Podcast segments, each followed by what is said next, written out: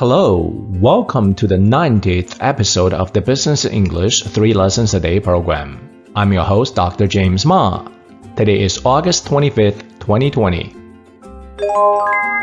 Lesson 1 Leverage. Leverage refers to the ratio of a company's borrowed money versus its common equity. Higher leverage can contribute to higher profit in good economic conditions, but will lead to heightened financial distress when things go wrong. Here are some examples. Companies with higher operating leverages will reach break-even point slower.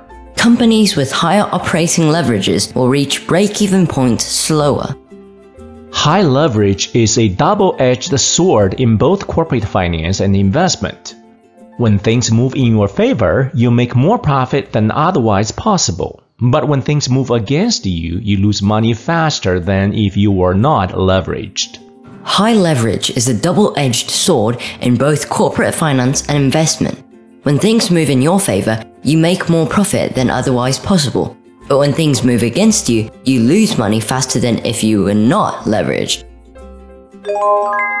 Lesson 2 Financial Distress when a company have trouble meeting its financial obligations and face bankruptcy threats, we say the company is in financial distress. The higher a company's leverage ratio, the higher its financial distress level. Here are some examples.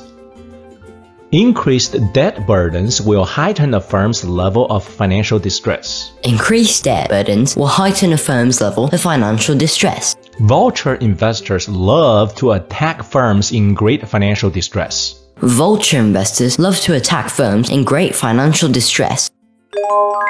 Lesson 3 Trade off.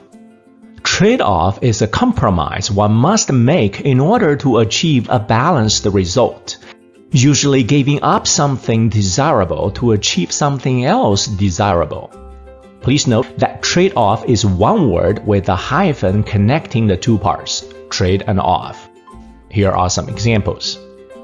When the company borrows money from investors through bond issuance, the company must balance the trade off between lower tax rate but higher financial distress.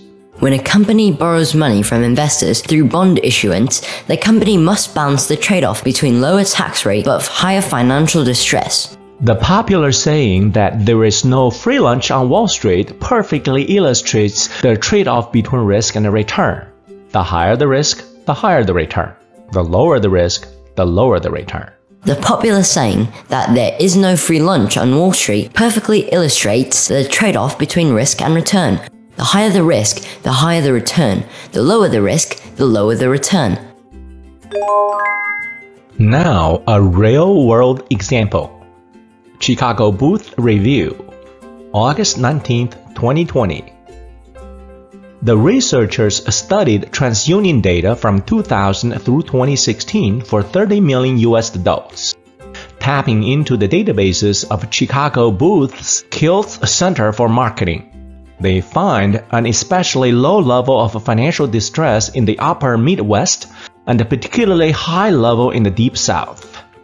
But after analyzing almost 150,000 people who moved across the US, the researchers conclude that the source of money problems was more likely to be features such as individuals' risk preferences and financial literacy and geographic setting.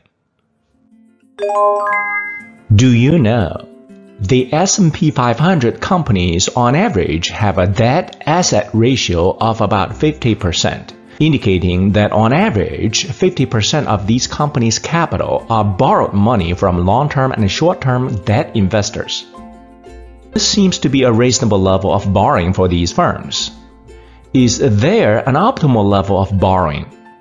Under what circumstances can a firm overborrow? The advanced DuPont equation answers this question.